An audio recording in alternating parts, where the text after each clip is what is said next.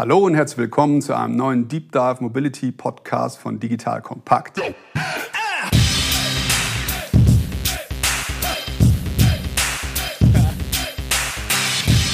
Ha, das ist mir fast so gut gelungen wie dem Joel.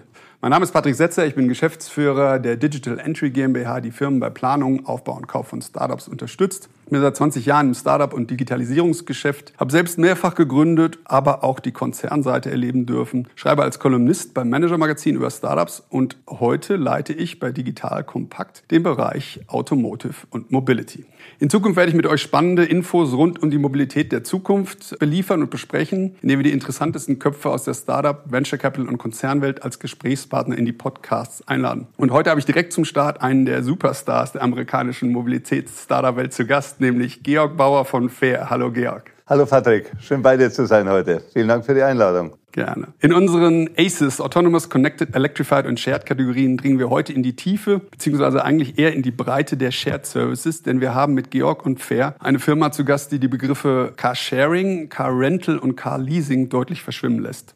Ergänzend hat Fair der Startup-Welt gezeigt, wie man in kürzester Zeit 1,5 Milliarden Risikokapital aufnimmt. Und zwar unter anderem von Softbank als einem der spannendsten Investoren zurzeit. Und zum Schluss sprechen wir auch noch über Tesla und generell mal über die Investitionsstimmung im Silicon Valley aktuell. Aber nun erstmal zu dir, lieber Georg. Du bist für mich, um ehrlich zu sein, eine Art Role Model, denn du hast es nicht nur geschafft, bei Tesla, bei Daimler, bei BMW eine Wahnsinnskarriere hinzulegen, sondern hast dann auch noch im, wenn man so sagen darf, fortgeschrittenen Alter selbst gegründet und selbstständig gemacht. Chapeau, sei doch so nett, stell dich mal kurz vor und besonders ein paar Schritte aus deiner Laufbahn. Vielen Dank, lieber Patrick, für die allzu freundliche Einführung. Ich erröte leicht, denn äh, das war sehr, sehr freundlich von dir. Tatsache ist, dass ich ein, in Simple Words, ein Autoguy bin. Und ich bin dankbar für eine Reise von fast 40 Jahren durch die Automobilindustrie, über 30 Jahre bei Mercedes und BMW, die zwei befreundeten, im harten Wettbewerb stehenden Unternehmen aus Stuttgart und München, die mir eine tolle Erfahrung global gegeben haben und mir die Möglichkeit eröffnet haben, Finanzdienstleistungen, Leasinggesellschaften, Regulierte Banken für den Automobilkonzern aufzubauen, zu führen, tolle Teams zu bauen. Am Ende waren es immer die Teams und nicht ich, was übrigens eines meiner Credos ist. Alleine ist man ziemlich einsam. Hatte also die Freude, mit diesen beiden Konzernen Tolles zu gestalten, mit den Teams. Und bei Tesla warst du auch noch, richtig? Und Tesla, das war dann zwangshalber Ausscheiden bei BMW, hat bei mir noch nicht den Ruhestand mental ausgelöst, weil mir schon das Wort etwas äußerst unerfreulich rüberkommt. Ruhe und Stehen, Ruhestand. Das nicht in meinem Mindset und zur Einführung vom Model S 2012, 2013 habe ich Elon Musk kennengelernt, der sehr schnell erkannt hat, für ein 100.000 Euro, Dollar Fahrzeug brauchte eine Finanzierungslösung, am besten Leasing.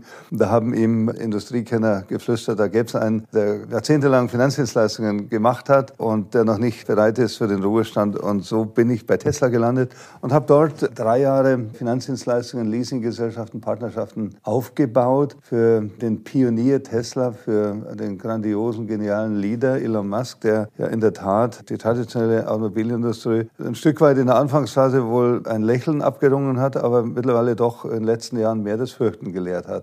Und insofern meine Bewunderung für Tesla ist und bleibt weiter da. Und ich hatte eine tolle Erfahrung in Unternehmen, das, wo Disruptive Thinking, also die Bereitschaft, alles in Frage zu stellen, alles neu zu denken, ausgeprägt ist, wie man es sicherlich mindestens in Teilen auch manchen unserer traditionellen Automobilhersteller wünschen möchte, denn ich glaube sehr, das wird unverzichtbar sein, disruptive thinking, Dinge gnadenlos und auch knallhart in Frage zu stellen, um in diesem sagen wir, Endspiel der Automobilindustrie in den nächsten fünf bis zehn Jahren am Ende nicht als Verlierer dazustehen. Also das sind meine fast 40 Jahre in der Automobilbranche. Das heißt, das waren jetzt nicht 40 Jahre, das waren 35. Aber die letzten drei War genau da, Jahre, da ist jetzt ja. Disruptionsgrad. Wenn man von klassischen OEM-Automobilhersteller zu Tesla schon einen großen Disruptive Schritt sieht, dann hast du jetzt nochmal die Disruption erhöht und hast fair gegründet.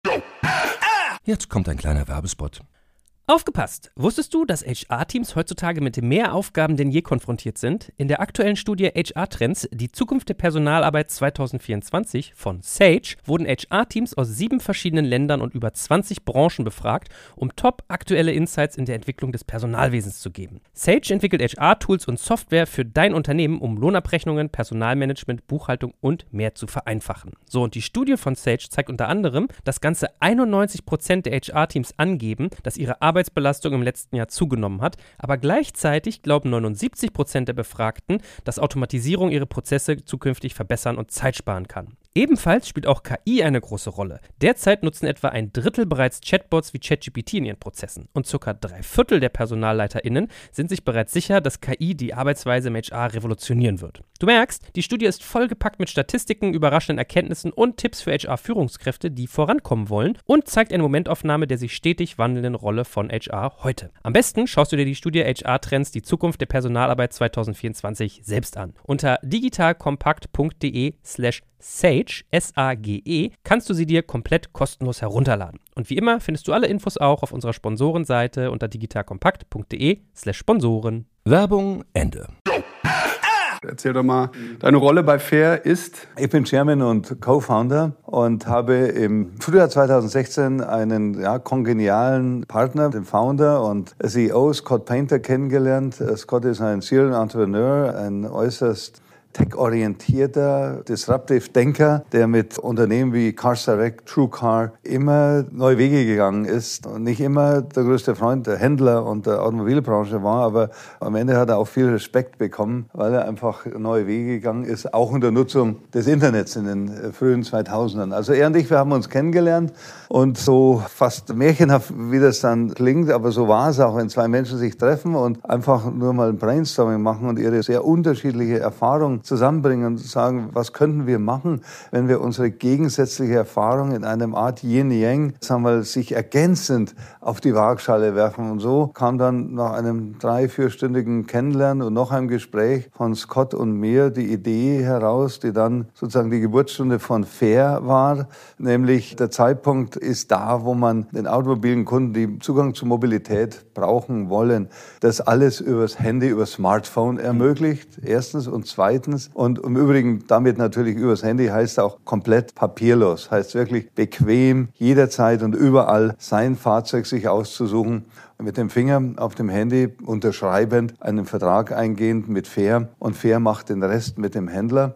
Und sicherlich die digitale Komponente, die disruptive ist, ja, darauf sind wir stolz. Etwas gibt es bislang nicht im Markt, komplett papierlos. Und zweitens haben wir gesagt, und das ist das Thema Mobilität, das du in deinen Eingangsworten auch angesprochen hast, die Dinge fangen an zu doch leicht zu verschwimmen. Und wenn wir uns mal anschauen, Mobilität vor zehn Jahren, was gab's da? Da gab's Rental, da gab's einen drei, vier Jahres PKW-Leasing-Vertrag und dann gab's den eher langfristigen Finanzierungsvertrag Vertrag von fünf, sechs, sieben Jahren. Und das war's dann. Und heute haben wir mit Uber und anderen Playern global haben wir eine Rideshare-Komponente, dann haben wir Carsharing, dann haben wir Fair in diesem Space zwischen Monaten und wenigen Jahren und dann haben wir sicherlich noch Leasing und Finanzierung. Okay, das heißt, ich fasse mal zusammen, irgendwo zwischen Autoverleih, Car Rental, Carsharing, was wir mittlerweile ja auch gut kennen, und Leasing seid ihr angesiedelt, aber ihr macht eben Leasing, kennt man normalerweise unter drei Jahresverträgen. Mhm. Da setzt ihr an, dass ihr kurzfristiges Leasing anbietet. Richtig, genau. Also wenn man es mal auf einfachen Nenner bringt, fair ist Leasing ohne Laufzeit. Ja? Mhm. Aber zum halben Preis von Rental. Also die Erklärung von Fair ist dann manchmal gar nicht so einfach, denn Fair ist kein Rental, Fair ist kein Leasing, Fair ist kein Loan. Was Fair anbietet, ist einfach diese Flexibilität, das Fahrzeug jederzeit zurückgeben zu können, etwa der Hälfte der Kosten eines vergleichbaren Rental. Und damit wird eben diese offene Flanke zwischen Rental, Carshare, ich meine, schauen wir es uns doch mal an. Rideshare ist im Grunde für Minuten und eine mhm. Stunde oder zwei. Mhm. Dann ist dieser Kurzfristbereich abgedeckt. Carsharing für einen Tag, ja, oder vielleicht auch mal mehr, aber für einen Tag Rental für eine Woche, ja, ja und dann ist die ist danach keine kommt Brücke. Besitz, danach kommt im Grunde der Besitz. Genau, genau. Dann Oder ist, eben Leasing, was schon genau, dann ist man in dem ist. Bereich drin, wo man langfristige Verpflichtungen eingeht, drei, vier, fünf Jahre. Mhm. Und das ist eben das, was wir mit Fair lösen, indem wir dem Kunden diese jederzeitige Flexibilität anbieten, das Fahrzeug jederzeit zurückgeben zu können. Und sag mal, du bist ja Deutscher, aber du sitzt jetzt im Silicon Valley. Habt ja. ihr euch damals schon gekannt? War, hast du schon im Silicon Valley gelebt? Oder die Firma Fair sitzt ja in Los Angeles? Richtig? Nee, Santa Monica. Santa Monica. Äh, nahe der Beach.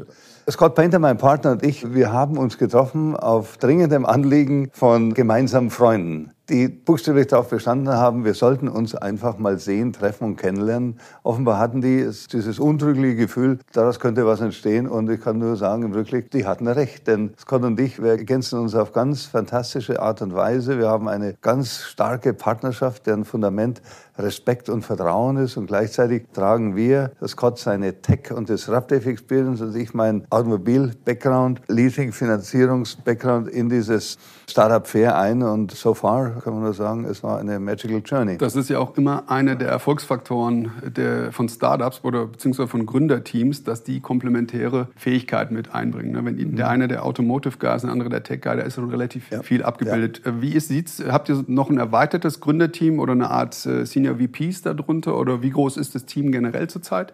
Wir haben dann sehr schnell im Sommer 2016, Scott und ich, weitere Co-Founder an uns binden können, die jeder für sich einen besonderen Background und einen Wertbeitrag leisten. Also es sind fünf insgesamt, die in dieser Anfangsrunde des Teambuildings dabei waren. Und das nochmal sagen, als jahrzehntelanger Konzernmitarbeiter, der ich war, jetzt diese Startup-Erfahrung ist an sich schon faszinierend, wenn man basierend auf einer Idee einen tollen Partner kennengelernt und dann buchstäblich eine Stunde Null kreiert. Mhm. Zu sagen, jawohl, alles aufs Handy, komplett papierlos und flexible Haltedauer, keine langfristige Verpflichtung mehr. Dann ist das ein Punkt, der fällt mir schwer, das zu beschreiben, weil es irgendwo magisch ist. Ja? Nur eine Idee zu haben und zu sagen, das hat bisher noch niemand gemacht. Wir machen es. Wir sammeln jetzt Geld ein. Wir gehen raus mit dieser Idee und unserer Erfahrung und der Partnerschaft mit Scott und ich und auf der Basis geht's los. Eine Erfahrung, die ich nicht missen wollte. Sehr schön schön, besonders, ne, weil in Europa ja immer noch viele Copycats unterwegs ja. sind. Sehr gut, wenn dann tatsächlich kreative Ideen mit vollem Risiko auch getestet werden. Wie viele Leute seid ihr mittlerweile ja, insgesamt? Wir sind, wir sind mittlerweile 500 Mitarbeiter. 500. Also haben sehr dynamisches Wachstum hingelegt, von dem ich Und sage, wenn wir das nach zwei Jahren oder zweieinhalb? Ja, ja zweieinhalb Jahren. Sitzen die alle in den USA? Ja, die sitzen in Los Angeles, äh, ca. 200, dann nochmal 200 in Phoenix für das ganze Backoffice, Customer Service, alles, was äh, damit einhergeht, praktisch mit dem Portfolio-Management. Wie viel ungefähr sind Entwickler, prozentual? 80 Data Engineering und 80, Data Science. Mhm. Ja, 80. So 20 Prozent. Und da, wenn du mir 20 liefern kannst, dann bist du sowieso schon mein Freund. Dann wirst du mein Riesenfreund, denn das ist die knappste Ressource, Data Engineering und Data Science. Seid ihr im Rest der Welt auch schon unterwegs oder hauptsächlich in den USA? Ich glaube, du hast mhm. mal erwähnt, dass ihr in Europa angefangen habt. Ich habe ein Startup-Team in England an der Arbeit, die praktisch derzeit äh, vorbereitende Arbeiten leisten, diesen Antrag vorbereiten bei der FCA, bei der Financial Conduct Authority. Das ist die Ander, BaFin. Genau, anders, aber BaFin ja, vergleichbar genau, mit einem anderen UK. Ansatz. Ja. Also ich hoffe, bin zuversichtlich, dass wir in England werden live gehen können im zweiten Quartal nächsten Jahres. Und sag mal, das Angebot, was ihr jetzt dem Kunden gegenüber anbietet, das läuft nur auf der App oder ist es auch Desktop-basiert? Es ist nur App-basiert, weil wir wissen, 70 Prozent des Einkaufs, der Shopping von Millennials passiert auf dem Smartphone. Okay. Ja. Und daher war der Ansatz zu sagen, wir machen das nur Smartphone. Es ist ein bisschen intern eine offene Diskussion noch. Sollen wir auch Desktop transaktionsmäßig uns den Kunden anbieten oder nicht? Aber wir haben bis heute in, ähm, ja, wann sind wir? Wir sind im August 2017 sind wir live gegangen im App Store also nach gut anderthalb Jahren haben wir drei Millionen App-Downloads. Ich glaube, das ist ein starker Beleg dafür, dass wir hier nur Smartphone-basiert über eine App Zugang zur Mobilität für den modernen Konsumer, für die Millennials. Das erinnert mich ein bisschen an die Diskussion intern bei bei einem der Autobauer, die ich mal hatte, wo es darum ging, ob wir jetzt noch weiter Plastikkarten für Carsharing benutzen oder nicht, ob das nicht alles über die App eigentlich gehen sollte. Ich glaube, Daimler hat es damit Car2Go recht mhm. eindeutig beantwortet. Ich glaube, dass da die Richtung App, Richtung Mobile, alles Mobile geht, klar. Ob man jetzt zurückgeht nochmal in Desktop, bin ich mal gespannt, wie ihr die Frage dann am Ende beantwortet.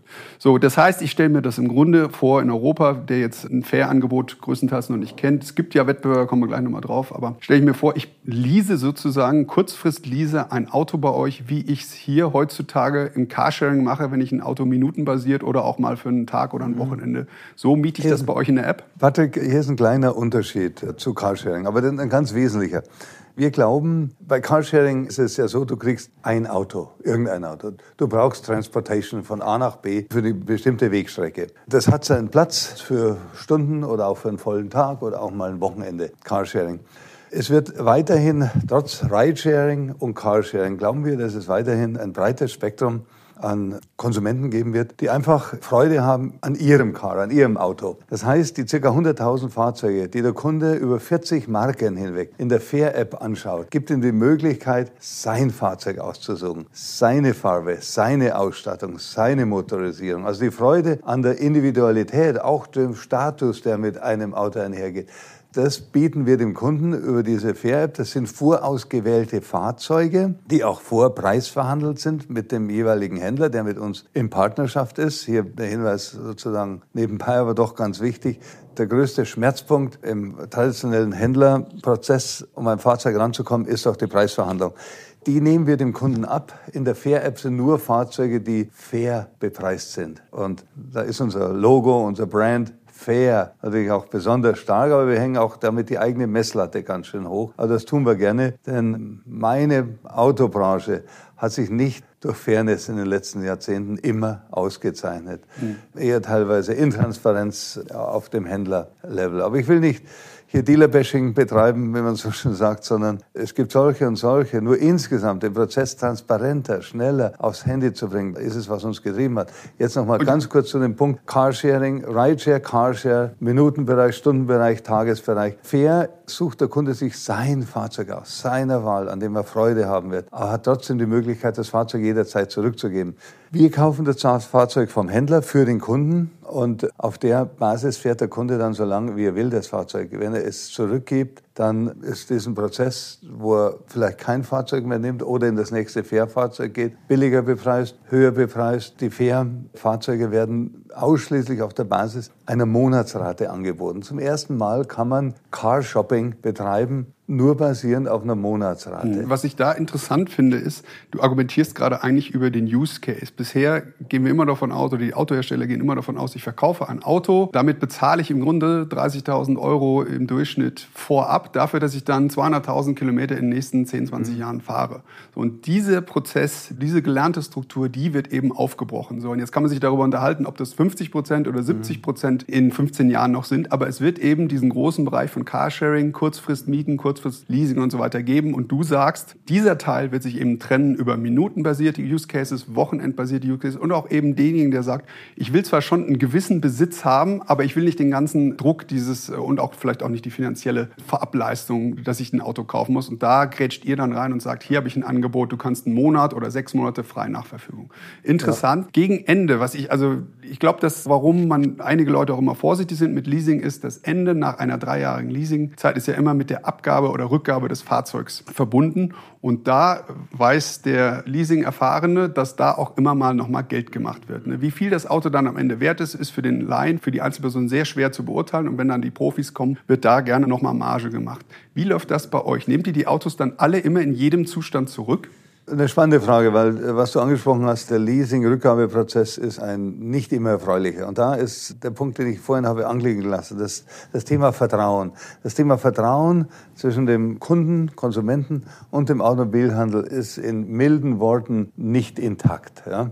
Und das hat verschiedene Gründe. Das hat Upfront-Gründe, aber hat dann auch, wenn Leasingfahrzeuge zurückgegeben werden, Gründe. Das haben wir versucht bei Fair auf zweierlei Art und Weise zu lösen. Erstens, wenn man einen traditionellen Leasingvertrag macht und es ändern sich die Lebensumstände, das ist ja heute so. Die Lebensumstände ändern sich schon mal innerhalb von drei Jahren. Dann kommt man aus einem existierenden Leasingvertrag im Prinzip nicht raus. Das ist ein ganz schwieriger Akt und man bezahlt dafür. Ich habe mal im Bereich Restrukturierung gearbeitet und nachdem alles, alles beendet war, das Einzige, was noch übrig war, war die GmbH, also die Rechtsform, der Mantel ja. und die Leasingverträge. Ja. Also das ja. ist wirklich das Härteste, was man muss. Das ist etwas ganz, ganz Striktes und zeigt auch nur, wie inflexibel man da ist und wie wenig man auf den Kunden, auf Kundenbedürfnisse eingeht.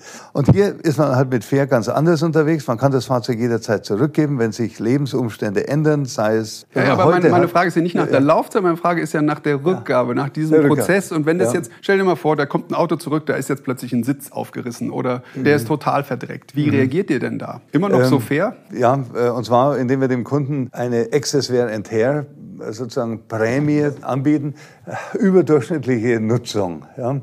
Natürlich müssen wir äh, offenbar Schaden, der über eine durchschnittliche Nutzung hinausgeht eines Fahrzeugs. Deutliche Kratzer, nicht kleine Kratzer, deutliche Kratzer, Dellen, gerissenes Leder. Darauf muss man eingehen und dann den Kunden auch, sagen wir mal, mit einer fairen Erstattung zur Kasse bitten. Aber ist es denn eine Versicherung, die ich dafür vorabschließe, oder ist es ein Fee, was ich im Nachgang dann bezahle? Darauf komme ich jetzt zu sprechen, denn wir bieten das dem Kunden upfront an für einen moderaten Aufschlag auf die Monatsrate. Und ich meine es wirklich so, wenn ich sage moderat, das Fahrzeug dann so zurückgeben zu können, dass da keine Diskussion, keine unerfreuliche Diskussion mehr stattfindet. Das ist ja spannend. Natürlich, der Motor muss noch drin sein. Ne? Wie, ja, ja, wie, aber das Spannende ist da, das könnte ja nur, da sind wir dann im Bereich Scoring, ihr gebt es ja nicht jedem. Oder wenn, dann müsstet ihr im Grunde diese Gebühr anpassen, weil wenn da einer schon dreimal das Auto zerschlissen zurückgegeben hat, dann müsstet ihr ja reagieren und dieses Fee erhöhen, oder? Nicht für den Einzelkunden. Das ist natürlich wie im Versicherungsgeschäft. Ne? Da gibt es eine statistische Masse, wo man so sagen kann, da zahlt der eine dann vielleicht ein bisschen für den anderen. Ich habe auch nicht vor, ein Fahrzeug irgendwo beschädigt zurückzugeben. Aber manche kleinere Schäden bleiben nicht aus. Aber das Wissen darum, wenn ich diese and Tear, diesen Aufschlag monatlich bezahle, dann no questions asked. Dann gebe ich einfach das Fahrzeug zurück und dann, oder es wird abgeholt von zu Hause. Ja, das sind wir auch dabei anzubieten. Okay, spannend. Und sag mal, euer Competitive Edge, euer USP, ihr seid First Mover in dem Markt, soweit ich das wahrgenommen habe. Jetzt kommt ein kleiner Werbespot.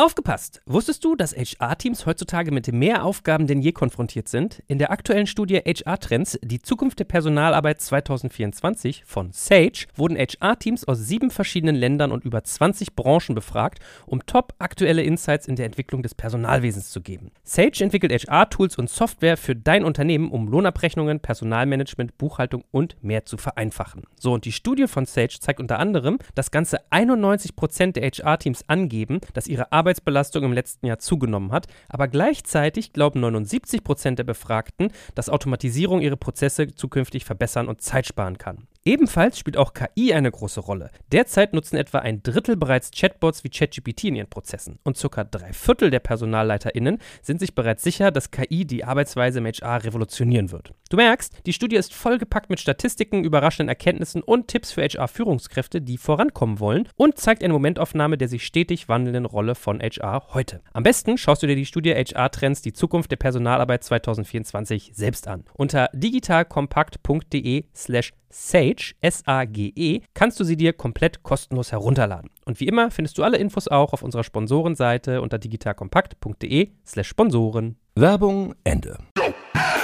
Ihr übernehmt Flotten. Also wie kriegt ihr, ne, da kostet ein Auto teilweise 150, 200 Dollar, habe ich gesehen. Das ist ja wirklich, das ist ja ein Preiskampf, in dem ihr da unterwegs seid. Da könnten ja auch andere rein. Was ist das, was euch einzigartig da macht? Wie könnt ihr überhaupt so günstig ja, sein? Das ist unser Algorithmus, den unsere brillanten Data Science Kollegen und Data Engineering Kollegen entwickelt haben in den 18 Monaten, bevor wir live gegangen sind im App Store. Nämlich dieser Algorithmus, der uns die Möglichkeit gibt, jedem Fahrzeug eine Werteverlaufskurve zuzuordnen abhängig von Kilometerstand, von Farbe, von Motorbestückung und Ausstattung natürlich, hat jedes Fahrzeug ja eine unterschiedliche Werteverlaufskurve. Und unser Algorithmus definiert diese Haar genau unter Zuhilfenahme von 12, 13 externen Databases. So, und das gibt uns die Möglichkeit, für das richtige Fahrzeug die richtige monatliche Rate für den Kunden zu berechnen. Richtig meine ich, ich muss keine Sicherheitsmarge oben draufschlagen, weil unser Algorithmus so schlau ist und da ist Artificial Intelligence Level Clarity, Klarheit drin, um den Fahrzeugwert festzulegen.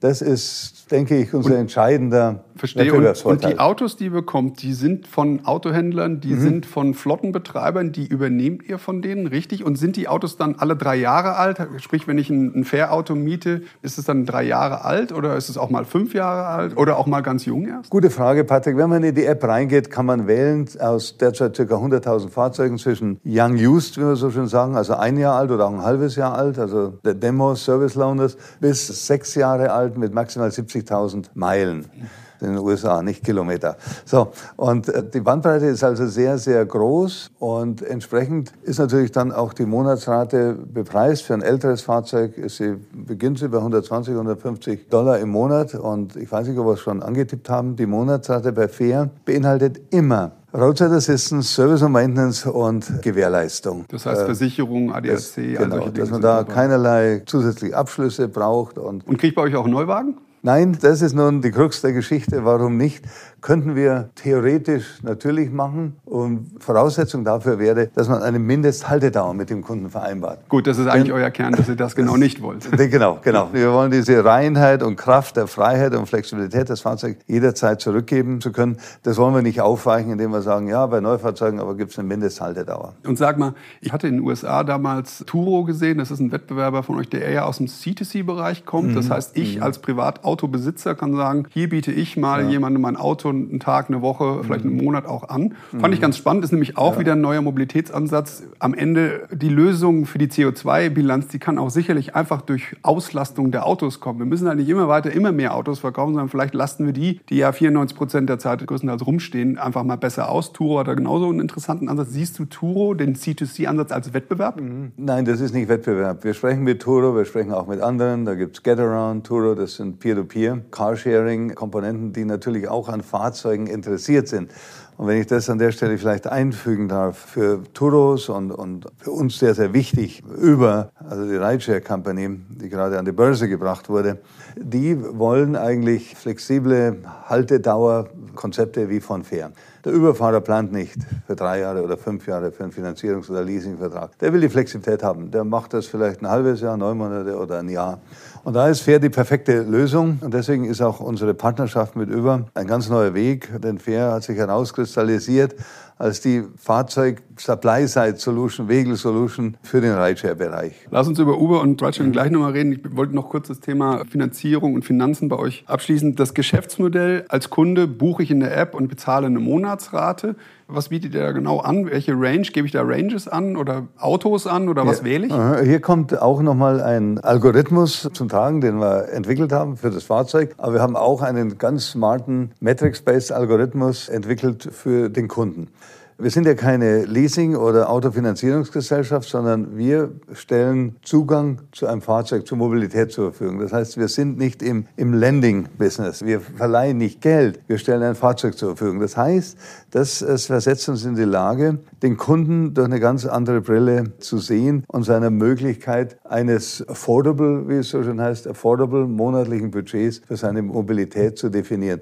Dafür greifen wir auf eine Reihe von Informationen, die im Markt zur Verfügung stehen. Beginnt mit der Adresse, mit dem Smartphone, mit dem Scan eines Führerscheins. Das versetzt uns in die Lage, oder unser Algorithmus, der auch selbst entwickelt ist bei Fair, versetzt uns in die Lage, dann ein monatliches Budget festzulegen. Und das ist dann die Grundlage für den Kunden in der Fair-App, das für ihn passende Fahrzeug auszuwählen. Das bringt mich direkt zu der Frage, was eigentlich euer Customer Lifetime Value ist. Das ist auch interessant. Das ist eine spannende Frage, bei der ich immer wieder etwas stolpere. Wir sind noch ein Startup und ich bin vielleicht zu konservativ, um da jetzt eine stolze Zahl hinzustellen. Vielleicht nur ein paar Zahlen, die deutlich machen, wie viel Dynamik wir derzeit erleben oder in diesen letzten 18 Monaten. Wir haben drei Millionen App-Downloads.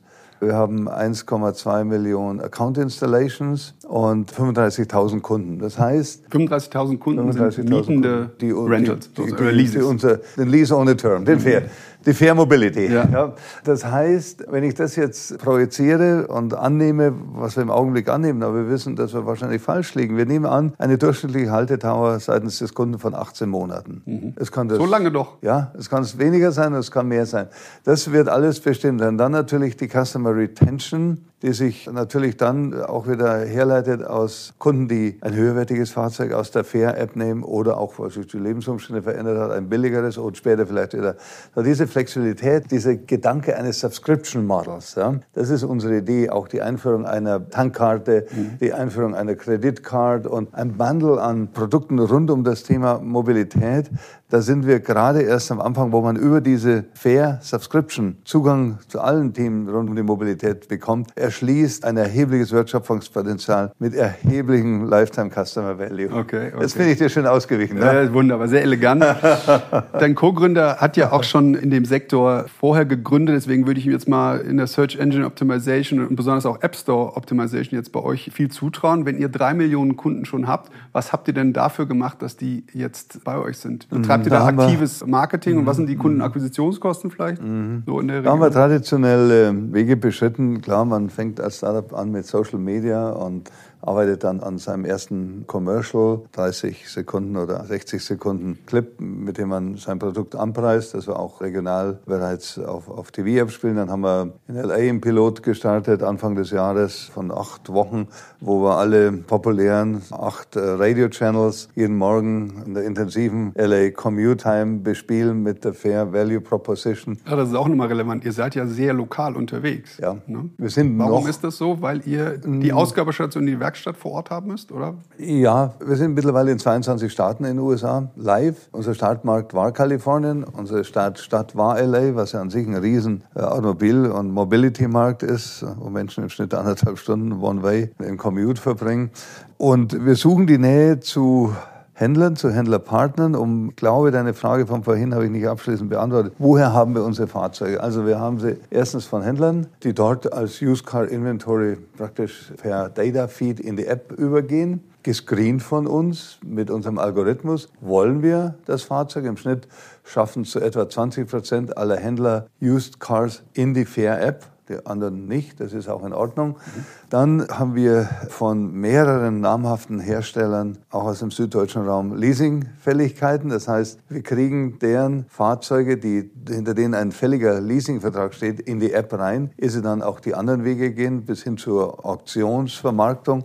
Dann haben wir mit Zusammenarbeit mit Herz sehr aktiv dass Off-Rental-Fahrzeuge dann auch in die Fair-App reinkommen für eine Mhm. bestimmte Zeit. Das heißt, wenn ich mir Fair als Marktplatz vorstelle, ist die Supply-Side, ne, die ganzen Ja. Autos, die holt ihr über diese Dealer, die du ja gerade erwähnst, Genau. jetzt praktisch Genau. rein. Damit ist das Henne-Problem gelöst und das Ei-Problem auf der Endkundenseite. Also das Ja. heißt, ihr macht tatsächlich TV-Spots, Radiospots, Ja, Radio, digitales TV, Marketing. Radio, TV, digital, Facebook, Instagram, alle die, die Millennial coolen oder vielleicht auch Facebook nicht mehr so cool, aber wir bespielen das alles und wir machen, das ist ja das Wunderbare, eine Erfahrung, die ich nur mit Begeisterung beschreiben kann. Man kann so viel, als Startup so viel probieren, so viele Piloten lostreten und sagen, okay, jetzt machen wir mal vier Wochen nur Radio, schalten Radiowerbung, schalten alles andere ab und schauen wir mal, was am Ergebnis dabei rauskommt. Oder wir machen mal sechs Wochen nur Social Media und nichts anderes. Oder wir machen nur TV-Werbung, um Und- dann einfach den optimalen Mix aus der gemischten, gesammelten Erfahrung dieser Piloten dann zur Geltung zu Ich bin ja bringen. begeistert, dass ihr sogar Radiowerbung macht.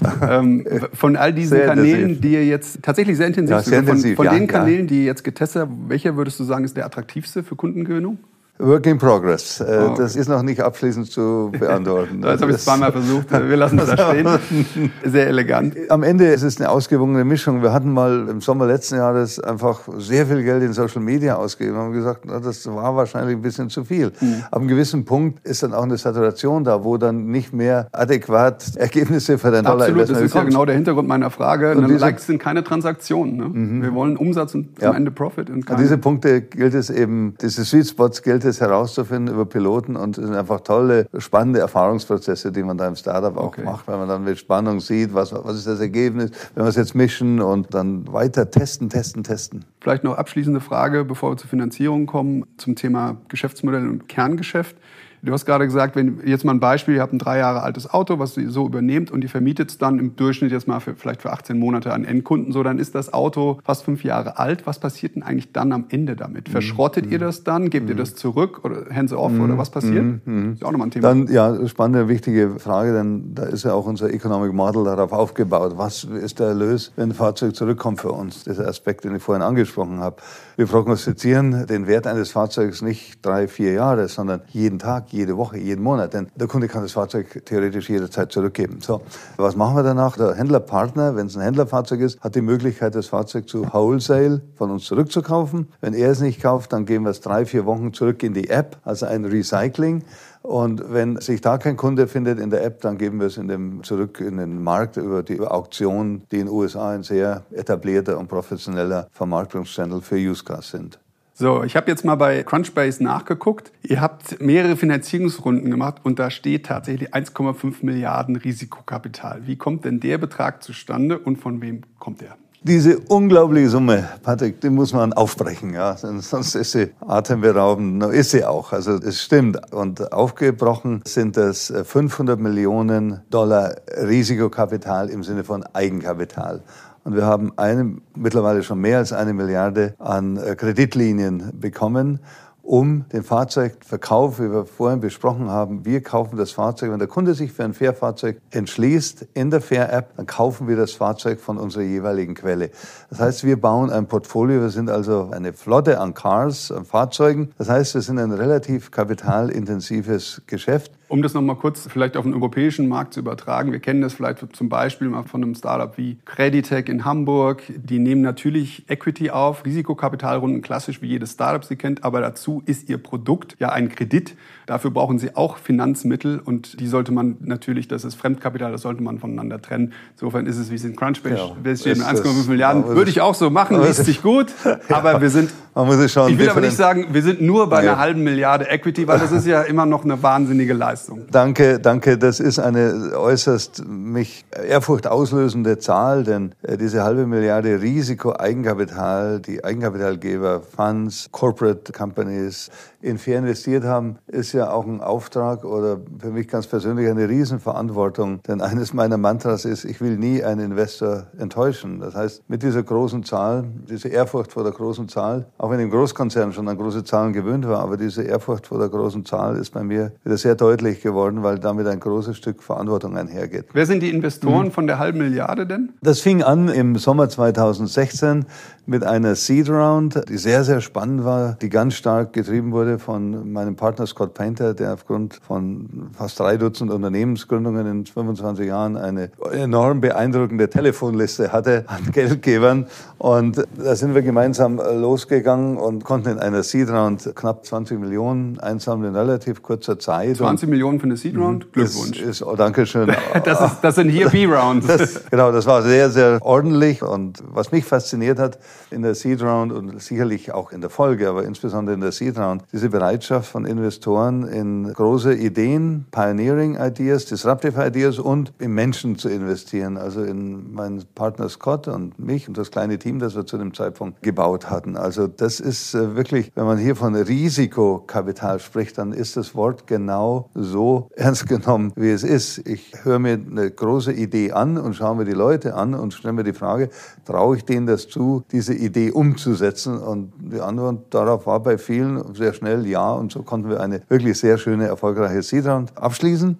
Die Seedround ist der Beginn, dann baut man auf, dann stellt man Leute ein, dann zahlt man für ein Büro und andere Infrastruktur und dann geht's in die Series A. Und da haben wir zwei Runden gefahren, die Series A1 und die Series A2. Ich bin selber sehr stolz und sehr dankbar, dass die Series A1, und das war im Dezember 2016 in einer sehr frühen Phase, angeführt wurde von meinen früheren Kollegen und Freunden von BMW, die ganz offenbar erkannt haben, dass Fair ein überfälliger Gamechanger ist für diesen Auto Retail-Prozess mit der digitalen Lösung für den Kunden, die einfach schlank und angenehm und transparent ist und der flexiblen Haltedauer. Dann sind weitere Funds dazugekommen aus Asien, aus Europa, aus USA natürlich. Ja, eine der Regeln, die ich mir auch zu eigen gemacht habe beim Startup ist Fundraising never ends. After the fundraise is before the fundraise. So kam also ganz schnell unsere Series B, nachdem wir unser Team aufgebaut hatten und Büro angemietet hatten und angefangen haben, Geld zu verbrauchen. Mhm. Tatsache ist, wir mussten dann schnell in die Series A gehen, mit der wir circa 100 Millionen einsammeln konnten und für mich und für Fair und meinen Partner besonders erfreulich, dass wir da namhafte Investoren hatten, auch aus Deutschland, wie BMW, Münchner Rück, Siemens Next 47. Also tolle Vertrauensbeweise von Unternehmen, die eben über ihre Venture-Aktivitäten in Startups investieren. Dann hatten aus USA auch einige namhafte Händlergruppen wie Penske Automotive Group investiert.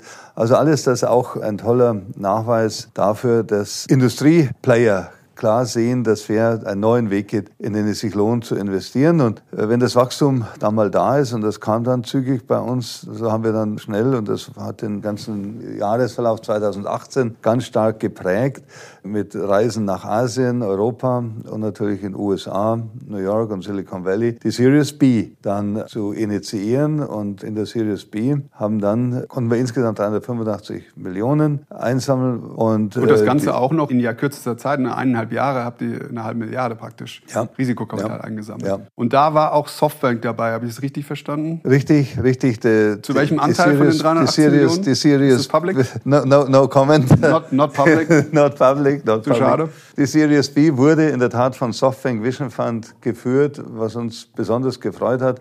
Nicht nur, weil es einer der größten oder der größte Fund weltweit ist, sondern weil die Softbank einfach einen ganz starken Fokus auch gelegt hat durch ein Investment in Uber und andere Rideshare-Player wie Didi, Ola, Grab, ganz stark in Mobility investiert hat. Und da ist einfach fair, das Business Model fair, eine ganz starke, logische, marktstrategische Ergänzung. Insofern haben wir mit Softbank einen ganz starken und sehr, sehr partnerschaftlich ausgerichteten Investor und Lead der Series B gewinnen können.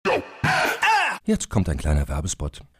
Aufgepasst! Wusstest du, dass HR-Teams heutzutage mit mehr Aufgaben denn je konfrontiert sind? In der aktuellen Studie HR Trends, die Zukunft der Personalarbeit 2024 von Sage, wurden HR-Teams aus sieben verschiedenen Ländern und über 20 Branchen befragt, um top aktuelle Insights in der Entwicklung des Personalwesens zu geben. Sage entwickelt HR-Tools und Software für dein Unternehmen, um Lohnabrechnungen, Personalmanagement, Buchhaltung und mehr zu vereinfachen. So, und die Studie von Sage zeigt unter anderem, dass ganze 91% der HR-Teams angeben, dass ihre Arbeitsbelastung im letzten Jahr zugenommen hat, aber gleichzeitig glauben 79% der Befragten, dass Automatisierung ihre Prozesse zukünftig verbessern und Zeit sparen kann. Ebenfalls spielt auch KI eine große Rolle. Derzeit nutzen etwa ein Drittel bereits Chatbots wie ChatGPT in ihren Prozessen und circa drei Viertel der PersonalleiterInnen sind sich bereits sicher, dass KI die Arbeitsweise im HR revolutionieren wird. Du merkst, die Studie ist vollgepackt mit Statistiken, überraschenden Erkenntnissen und Tipps für HR-Führungskräfte, die vorankommen wollen und zeigt eine Momentaufnahme der sich stetig wandelnden Rolle von HR heute. Am besten schaust du dir die Studie HR-Trends, die Zukunft der Personalarbeit 2024 selbst an. Unter digitalkompakt.de slash Sage, S-A-G-E, kannst du sie dir komplett kostenlos herunterladen. Und wie immer findest du alle Infos auch auf unserer Sponsorenseite unter digitalkompakt.de slash Sponsoren. Werbung Ende.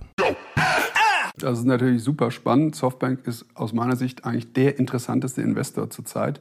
Kingmaker-Strategie ist auch schon mehrfach eigentlich äh, diskutiert worden in Medien. Da müssen wir eigentlich nicht mehr drauf zurückgehen. Würdest du denn sagen, dass diese Strategie in Marktführer zu investieren oder vielleicht auch einen gewissen Fokus auf Mobilität zu gehen, ist das erfolgversprechend? Würdest du anderen VCs empfehlen, dasselbe zu machen? Ich will für Softbank durchaus sprechen. Die Verbindung und das Synergiepotenzial zwischen Rideshare und einem Fair Business Model, also unsere Kompetenz, Fahrzeuge zum richtigen Preis auch für Überfahrer zur Verfügung zu stellen, mit flexibler Haltedauer, ja, ist hier auch ein Schlüsselthema und integrierter Technologie von Uber und Fair, was wir im Laufe des letzten Jahres lanciert hatten. Also, dass hier insbesondere ein Investor, ein großer Fund wie Softbank gesehen hat, das sind Synergien zu heben, überrascht nicht. Und sag, wie habt ihr den Kontakt zu Softbank hergestellt? Habt ihr mal angerufen, hallo Herr Son, können wir mal vorbeikommen? Ähm, es, in der Branche hat es umgesprochen. Wir hatten auch schon Kontakt zu Uber und Softbank war bereits bei Uber investiert und dann haben die Dinge eigene positive Dynamik genommen. Und beschreibt doch mal, wie kann man sich Softbank vorstellen? Ich habe gehört, das sind auch ein paar Leute aus, Mhm. von der Deutschen Bank, sind auch ein paar Deutsche da, darunter. Erklär mal, was das für ein, sind das Private Equity Investoren vom Hintergrund? Sind das Venture Capitalists? Was ist das für eine Mhm. Es Kultur ist im eine- Hintergrund? Mm, Es ist ein, ein äußerst professionell aufgestelltes Haus mit einer hohen Kompetenz in all den Bereichen, die Sie zu Ihren Fokusgebieten erklärt haben. Und jetzt für das Thema Mobility sprechend, und da gehört Rideshare dazu, da gehört Fair dazu, da gehören aber auch andere Investments dazu, ist hohe Kompetenz da. Und was mich so sehr neben der, der hohen Professionalität beeindruckt hat, aber da sind dann eben auch, sagen wir mal, asiatische Kulturbestandteile erkennbar, ein hohes Maß an partnerschaftlicher Orientierung und auch einer langfristigen Ansatzes. Das sind für uns wirklich unschätzbare Begleitumstände dieser Partnerschaft mit Softbank. Mhm. Verstehe ich. Und sag mal, eure anderen Investoren oder generell euren Mix aus Investoren, nach welchen Kriterien habt ihr die ausgesucht? Das ist ein Prozess, ich sagte schon, der sich über circa zwölf Monate hingezogen hat. Denn wir wussten, mit der Series B wollen, müssen, sollten wir 250 Millionen oder mehr stemmen, um wirklich, sagen wir mal, die nächsten dann zwei Jahre aufs Gaspedal gehen zu können, vom Volumenwachstum her. Und wir haben insgesamt über 100 Gespräche geführt, Pitches quer durch die Welt. Und da zeigt sich dann doch relativ schnell, wer eine hohe Affinität für das Veränderungen im Mobilitätsfeld hat. Sodass am Ende nach 100 Gesprächen bleiben erstmal 30, 40 übrig, mit denen man vertieft Dann bleiben vielleicht zwei Dutzend übrig, die in eine Due Diligence gehen. Und dann wird schon, äh, sagen wir, kommt man schon äh, langsam sagen wir, um die Kurve rum auf in Richtung Zielgerade. Dann bleiben vier, fünf übrig, die bereit wären, den Lead zu übernehmen. Das sind dann schon sehr namhafte Funds, die wir auch hatten, die Interesse zum Ausdruck gebracht haben, 200, 250 Millionen zu machen. Und dann, wie immer bei solchen Prozessen und Strukturen, muss man irgendwann dann Farbe bekennen und sagen, so, mit dem wollen wir jetzt in die Schlussverhandlung gehen. Und das war dann für uns Softbank und Vision Fund mit einem sicherlich anspruchsvollen Prozess wenn es um diese Summe Geld geht, dann kriegt man das nicht umsonst, sondern dann geht es um Einflussnahmen, um Investor Rights, um Board Seats. Aber das ist ein natürlicher Prozess, wo man auslotet und auch zum Teil tough verhandelt, auf Augenhöhe, aber auch immer unter der Maßgabe, okay, it's a give and take. Mhm. Und Gibt ihr dann auch Exklusivitäten ganz zum Schluss? Als Gründer ja interessant, ne? weil man steht am Ende dann immer vor zwei, drei, vier Investoren vielleicht, mit denen man in die Tiefe reingehen will. Gibt man dann eine Exklusivität und macht sich angreifbar? Keine absolute Exklusivität, sondern es ist mehr so sich in die Augen schauen und sagen, so, mhm. wir meinen es ernst miteinander. Okay. Ja. Also klassisch eigentlich, ja, ja. Ne, Longlist, Shortlist, dann die Handvoll zum Schluss. Ein sehr interessanter und spannender, besonders für mich, das war für mich, war und ist für mich Neuland, diese Erfahrung zu sammeln, ist gigantisch genial und gerade mit meinem Partner Scott Painter, der einfach ein genialer brillanter Fundraiser ist, der das über 25 Jahre gemacht hat und an die zwei Milliarden Risikokapital für seine Startups eingesammelt hat. Das zu beobachten, zu erleben und auch ein Stück weit mitzugestalten, war, ist und bleibt eine ganz tolle Erfahrung, für die ich sehr dankbar bin.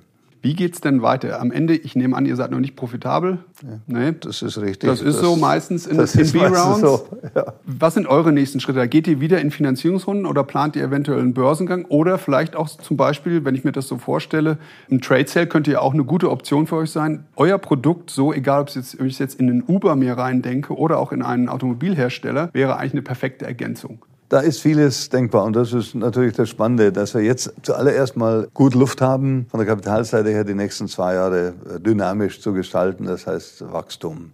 Das heißt, Wachstum in der Größenordnung ein Portfolio, das etwa zwei Milliarden schwer sein kann, also an Fahrzeugen, an der Fahrzeugflotte. Das heißt, es gibt uns den Spielraum pro Jahr 60, 80, 80 bis 100.000 neue Fährkunden an uns zu binden. Das, das ist so mal die grobe Perspektive und dafür hätten wir im Augenblick das notwendige Eigenkapital, denn mit einem Dollar Eigenkapital können wir etwa 8, 9, 9 bis 10 Dollar Fremdkapital heben. Auf der Fremdkapitalseite sind wir derzeit aktiv dabei mit ganz großen namhaften Playern auf der Corporate Finance, Investmentbanking Seite Kreditlinien zu etablieren in Ergänzung zu den jeweils 500 Millionen, die wir relativ früh von Goldman Sachs und Credit Suisse bekommen haben. Also das ist ein paralleler Prozess, Eigenkapital, Fremdkapital weiter zu generieren. Aber auf Eigenkapitalseite haben wir erstmal genügend Spielraum. Gleichwohl die Frage, wie es weitergeht, ist so ein bisschen Griff nach den Sternen. Wir versuchen das Geschäft weiterzuentwickeln, unser Subscription Model, das Fair Subscription Model, wirklich noch weiter über das, was wir heute haben, eine coole App, ja, die man runterlädt, noch deutlich weiterzuentwickeln. Das wird uns beschäftigt halten, gleichzeitig die Partnerschaft mit Über weiter auszubauen. Und nur als Randnote, Wachstumsdynamik ist bereits da. Wir haben im Augenblick eine Tagesrate von 200 bis 300 Neukunden pro Tag. Das ist viel von der Prozess- und Abwicklungsseite her schon fast zu viel, aber ich würde mich nie über zu viel Neukunden beklagen, ja. nur dankbar sein. Und was dann in den nächsten anderthalb, zwei Jahren und danach passiert, da zerbrechen wir uns im Augenblick noch nicht den Kopf. Das mhm. kommt sicherlich dann mal im ersten Halbjahr nächsten Jahres. Du hast die Partnerschaft mit Uber ja schon vorhin erwähnt und eben gerade nochmal, da ist euch eigentlich direkt zum Start ein wirklich gigantischer Coup äh, gelungen, indem ihr nämlich die Flotte von allen Uber-Fahrern, die Uber den Fahrern zur Verfügung gestellt hat in den USA, übernommen habt. Das ist ein Wahnsinn. Erklär doch bitte mal, um wie viele Autos es da geht und wie ihr das angestellt habt. Mhm. Das war ein Prozess, der uns viel Kraft und Schweiß gekostet hat, aber es war der Mühe wert. Warum sage ich das so? Weil wir haben das über Leasing-Portfolio, über hat sich im Leasing-Geschäft versucht und hat festgestellt, dass das eigentlich nicht deren Kerngeschäft, deren Kernkompetenz ist und musste da auch federn lassen. Also hat man das Leasing-Portfolio von über 20.000 Fahrzeugen und über Fahrern im Markt angeboten. Wir haben die große Synergie gesehen mit Über durch das Fair Model für das Neugeschäft in der Zukunft. Über hat gesagt, wir wollen nur alles oder nichts. Das heißt, wir gehen mit einem Partner in die Zukunft, der sowohl unser bestehendes Leasingportfolio kauft, als auch dann unser kongenialer Partner für das Neugeschäft in der Zukunft ist. Also haben wir uns, und das war im vierten Quartal 2017, da waren wir noch gar nicht so groß und haben eigentlich erst angefangen, sozusagen das Laufen zu lernen. Die App haben wir gelauncht im August 2017 und da sollten wir uns ein Leasingportfolio in, doch in der Größenordnung kaufen. Und das Schöne an, Dis an, Discontinued Operation ist ja, dass ja. die meistens für einen Euro dann über den Tisch gehen. Und habt ihr das ähm, Uber-Portfolio von Dollar gekauft? Ganz so attraktiv fast nicht. nicht. Aber ich kann so viel sagen, wir haben einen Preis, einen Kaufpreis angeboten, der uns am Ende einen sehr angenehmen Return beschert hat. Und für uns war es natürlich ganz wichtig, diese Erfahrung zu sammeln, denn es ist ja ein Teil unserer Kernkompetenz. Flotten, Fahrzeugflotten, Fahrzeuge zu kaufen, sie Kunden anzubieten oder Überfahrern und Retail-Konsumern anzubieten und daraus dann ein profitables Geschäft zu machen. Und das ist uns mit dem Erwerb des Überportfolios sehr schön gelungen. Das heißt, das war dann eher so im sechsstelligen hm, Bereich. Es, das kann gut sein. Wunderbar. Also, Vielen Dank. Leicht, leicht verschlossen, aber. Vielen Dank äh, für etwas Fleisch am Knochen. Ja. Und sag mal, die Flotte, die habt ihr jetzt voll integriert. Mhm. Das ja. ist wiederum Equity jetzt. Das habt ihr ja wirklich die übernommen. Wir, ne? Mhm. Die haben wir zum Teil auch abgebaut, die Flotte. Denn die Flotte war etwas problembehaftet, weil über ein bisschen wahllos jedem möchte gern fahren auch ein Fahrzeug gegeben hat und ein Neufahrzeug gegeben hat. Das war einfach vom Ansatz her. Das heißt, sehr fragmentiert sehr von Hersteller ja. und Produkttyp. Das ist natürlich schwierig. Das haben wir deutlich aufgrund unserer Kompetenz deutlich besser gestalten können. Und so, dass wir jetzt heute dieses Portfolio voll integriert haben in Fair-Verträge und täglich ca. 100 bis 150 neue Überfahrer in die Fair Family aufnehmen, was dafür spricht, dass wir hier auch einen attraktiven Markt erwischt haben mit dem Fair Model flexible Haltedauer für Überfahrer. Das ist extrem spannend. Das heißt, ihr habt nicht nur die Flotte übernommen und habt jetzt die Hardware, sondern ihr habt auch einen Marketing- und Kooperationsvertrag mit Uber geschlossen, wo ihr den Fahrern von Uber sozusagen Autos anbietet. Ja. Und ja. das ist auch einer der Wege, wie ihr Endkunden generiert oder Fahrer. Ja, doch ganz Endkunden. Genau. Ne? Das sind Endkunden. Ja, ja. ja, und das ist das Ergebnis eines ganz spannenden Strategiefindungs-, Brainstorming-Prozesses mit den Uber-Kollegen, mit denen wir wirklich in einer ganz tollen Partnerschaft sind. Und hier hat sich sich gezeigt, dass der begrenzende Faktor für mehr Überwachstum oder Rideshare-Wachstum generell im US-Markt weniger die Bereitschaft von mehr Menschen waren, auch nebenbei Geld zu verdienen, für die Familie oder überhaupt Geld zu verdienen. Sondern auch Verfügbarkeit von, von Flotte Verfügbarkeit von, von, richtigen Fahrzeugen zum richtigen Preis. Das heißt, in der Kooperation mit Fair kann ein Fahrer in den USA auch besser im Grunde berechnen, was kostet mhm. mich eigentlich mein Auto, genau. wie viel generiere ich. Ganz genau. Und das haben wir, meine ich, auf äußerst professionelle Art und Weise gelöst, sodass wir jetzt den Überfahrern ein, äh, wir sind ein Stück weit in ein sehr Kurzfristprogramm jetzt gegangen, im Gegensatz zum Fair Consumer Model, wo wir eine mittelfristige 12, 18 Monatshalte da haben.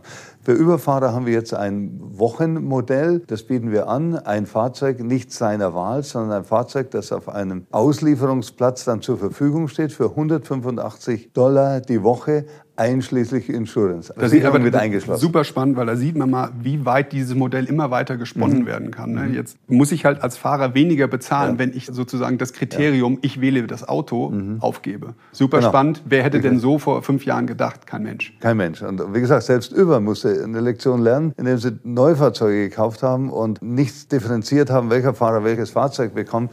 So kaufen wir jetzt von unserem Algorithmus, ich komme nochmal darauf zurück, der uns die optimalen Werte für Überfahrer Fahrzeuge gibt. Die, Fahrzeuge kaufen wir selbst jetzt. Diese Fahrzeuge kaufen wir nicht bei Händlern, sondern auf Auktionen zu Wholesale, machen das eigene Reconditioning und geben sie dann in die Hände von Überfahrern, die dann das Fahrzeug auch jederzeit zurückgeben können. Was wir jetzt erleben, ist mit den 150 neuen Überfahrern pro Tag, dass wir hier noch deutlich mehr Potenzial haben in Richtung 200, 300, 400 Überfahrer pro Tag, die vom Fair-Modell so überzeugt sind, dass sie sagen, ja, das gibt mir die Flexibilität, das macht es für mich leistbar. Das traditionelle Autofinanzierungssystem in den USA würde vielen Überfahrern, die gerne für überfahren würden, Zinsen von 15, 20 Prozent, weil sie von der Kreditbonität her nicht positiv genug eingestuft sind, ja, aus vielerlei Gründen, Historie oder zu jung, die aber gerne für Überfahrer fahren würden. Das macht wirtschaftlich keinen Sinn mehr, wenn Sie den Weg über das traditionelle Autofinanzierungssystem gehen. Mit dem Fair-Modell haben Sie eine Lösung, starkes Potenzial hier auf der Über-Demand-Seite, auf der Wachstumsseite freilegt. Jetzt zum Schluss, wenn ich die Gelegenheit habe, mit jemandem, der mal bei Tesla war und auch noch in Kalifornien sitzt, zu sprechen und da gute Einblicke hat. Zunächst mal vorab, bist du bei Tesla auch irgendwie beteiligt in Form von Shares oder in Nicht mehr aktiv, Form? nicht mehr aktiv. Okay. Immer noch nahe dran. Viele ehemalige Kollegen sind Freunde und insofern ähm, ja, beobachte ich Tesla weiterhin sehr, sehr genau. Und, und hast du denn auch mitbekommen, den Autonomous Day, den Full Self-Driving Chip, die Präsentation ja. und dann, dass er jetzt gerade, da war eine Studie vom MIT rausgekommen, die sich sehr intensiv mit Tesla befasst hat und dem auch nochmal da großen Credit gibt. Dazu hat er vor ein paar Tagen hatte angekündigt, dass Tesla-Autos in Zukunft als also Besitzer von Teslas sozusagen eine Robotaxi-Funktion nächstes Jahr starten können, sodass Leute, die einen Tesla besitzen, eigentlich mit ihrem Auto Geld verdienen. Ich habe das ja im letzten Podcast schon erwähnt. Ich bin da etwas kritisch. Tell success before you have it hat mhm. Elon Musk wirklich, glaube ich, mit der Babymilch eingenommen. Ich glaube, er kündigt immer mehr an. Ich weiß, dass Tesla eben auch 700 Millionen Dollar im Quartal verbrennt. Meine Prognose ist ja, dass da irgendwann im Q2 oder es ist Fakt, dass da irgendwann im Q2, Q3 nächsten Jahres wieder Geld benötigt wird. Und meine Theorie ist, dass genau deswegen die Ankündigungen immer und immer größer werden, dass immer die nächsten Themen neu besetzt werden von Elon und von Tesla. Wie siehst du das? Ist das nachhaltig, was er da ankündigt oder wird es schwer? Ja, alles, was du angesprochen hast, teile ich im Prinzip gleichwohl. Und das ist wichtig, dass man das auch nochmal sich verinnerlicht. Ich bin und bleibe ein Fan von Tesla und Elon. Er ist ein genialer, disruptive Entrepreneur und Leader und hat bis heute schon Veränderungen bewirkt, die für immer reichen. Also sein, sein Platz in, der, in den Geschichtsbüchern dieser unglaublichen Automobilindustrie von 130 Jahren, ja, den hat er schon sicher. Denn auch heute, wenn er sich hinstellt und sagt, äh, gibt es es, sieben Jahre nach Einführung von Model S, gibt es aus der traditionellen Automobilbranche etwas Vergleichbares? Dann müssen wir sagen, Stand heute noch nicht. Wird was kommen? Ich glaube ja, denn die Anstrengungen sind groß und man hat den Schalter ja deutlich, deutlich rumgelegt und man hat ihn auch ganz laut gehört, ob in Stuttgart oder Wolfsburg oder anderswo. Und das das nehmen wir zur Kenntnis, aber ein, Teil des Verdienstes, dass das nun so passiert, hat ganz stark mit Elon zu tun, hat mit Model 3 jetzt zu tun. Hat Elon trotzdem seine Herausforderungen, jetzt mit Model 3 in die Massenfertigung zu gehen? Aber ja, und das sagt er, das gibt er ja auch selber zu und sind nicht alle seine Vorhersagen, wann was wann kommt, eingetreten? Einige nicht, einige. Einige nicht, Patrick. Also insofern, was du reflektiert hast, ist sicher zutreffend, aber als genialer Pionier einer alt gewordenen Branche, die vor dem größten Wandel, nein, es ist nicht Wandel, vor der Revolution steht. Diese Branche wird nie wieder dieselbe sein, in fünf, in zehn, in 15 Jahren. Und dass Tesla in vielen Dingen voraus ist, ich denke, das gebührt Elon als Pionier, dieses Lob und diese Anerkennung. Ob dann nächstes Jahr die Robotaxis schon rumfahren, da beschleicht mich auch dieser leise Zweifel, den du anklingen hast lassen. Sollte es dennoch so sein, denn vor allem würde ich immer warnen, Elon zu unterschätzen, das wäre ein Fehler. Er hat unglaubliche Visionäre und Umsetzungskompetenzen und wenn er bei autonom nächstes Jahr in der Form liefern kann, wie es anklang, dann wäre das schon ein mehr als ein Etappensieg. Das würde ich auch sagen. Und am Ende, wenn es umgekehrt läuft, dass er in Q2 nicht die Finanzierung hinkriegt, dann ist meine Theorie, dann ist das ein Geschenk für uns, weil dann haben die deutschen Automobilhersteller noch eine Chance, in Q2 nächsten Jahres Tesla zu übernehmen und dann werden wir zur Abwechslung mal der Gewinner. dann reden wir wieder, oder? Lieber Georg, das war sehr spannend. Vielen Dank für die interessanten Einblicke in Fair und in den Leasenmarkt und generell ins Valley. Vielen Dank, Patrick. Es hat mir Spaß gemacht, der Dialog mit dir, wie immer, ob Podcast oder im Biergarten. Es ist immer schön, mit dir zu plaudern über spannende Themen der Zukunft. Und die Zukunft ist spannend. Danke dir. Alles Gute. Danke dir.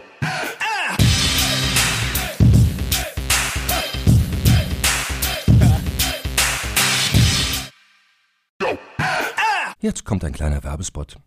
Aufgepasst! Wusstest du, dass HR-Teams heutzutage mit mehr Aufgaben denn je konfrontiert sind? In der aktuellen Studie HR Trends, die Zukunft der Personalarbeit 2024 von Sage, wurden HR-Teams aus sieben verschiedenen Ländern und über 20 Branchen befragt, um top aktuelle Insights in der Entwicklung des Personalwesens zu geben. Sage entwickelt HR-Tools und Software für dein Unternehmen, um Lohnabrechnungen, Personalmanagement, Buchhaltung und mehr zu vereinfachen. So, und die Studie von Sage zeigt unter anderem, dass ganze 91% der HR-Teams angeben, dass ihre Arbeit Arbeitsbelastung im letzten Jahr zugenommen hat, aber gleichzeitig glauben 79 Prozent der Befragten, dass Automatisierung ihre Prozesse zukünftig verbessern und Zeit sparen kann. Ebenfalls spielt auch KI eine große Rolle. Derzeit nutzen etwa ein Drittel bereits Chatbots wie ChatGPT in ihren Prozessen und circa drei Viertel der PersonalleiterInnen sind sich bereits sicher, dass KI die Arbeitsweise im HR revolutionieren wird. Du merkst, die Studie ist vollgepackt mit Statistiken, überraschenden Erkenntnissen und Tipps für HR-Führungskräfte, die vorankommen wollen und zeigt eine Momentaufnahme der sich stetig wandelnden Rolle von HR heute. Am besten schaust du dir die Studie HR-Trends, die Zukunft der Personalarbeit 2024 selbst an. Unter digitalkompakt.de slash Sage, S-A-G-E, kannst du sie dir komplett kostenlos herunterladen. Und wie immer findest du alle Infos auch auf unserer Sponsorenseite unter digitalkompakt.de slash Sponsoren. Werbung Ende.